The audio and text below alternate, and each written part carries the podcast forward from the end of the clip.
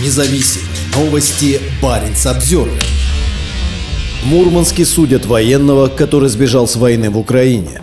Военнослужащий обвиняется в оставлении места службы в условиях мобилизации и боевых действий. Суд, вероятно, уже вынес решение по делу, но приговор пока неизвестен. Очередной мурманский военный попал под суд из-за нежелания воевать в Украине. Информацию об уголовном деле обнаружило издание «Север Реалии». Как указано на сайте Мурманского гарнизонного военного суда, подсудимый Степан Рощин проходил военную службу по контракту. В составе одного из подразделений военный отправился в Украину. Когда Рощин находился на территории Белгородской области, он покинул место службы и вернулся домой. Военный объяснил, что уехал из-за желания отдохнуть и навестить родственников. Спустя некоторое некоторое время Рощин был задержан в аэропорту Мурманска. Изначально дело поступило в Мурманский гарнизонный военный суд, но 3 мая было передано в Гаджиевский гарнизонный военный суд. На сайте Гаджиевского суда есть карточка уголовного дела по той же статье, что и у Рощина, но фамилия подсудимого скрыта. Приговор был вынесен 7 июня. Указано, что он обвинительный, но информация о наказании скрыта. С 24 февраля 2022 года численность преступлений по военным статьям значительно выросла выросла. Широкий резонанс получило дело военного из Мурманска Дмитрия Васильца. Мужчина стал первым осужденным военным, который отказался воевать в Украине по соображениям совести.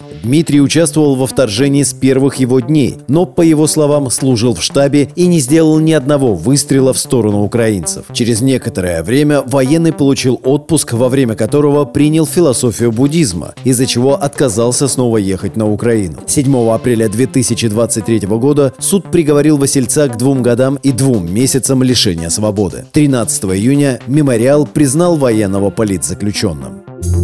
Парень Самсервер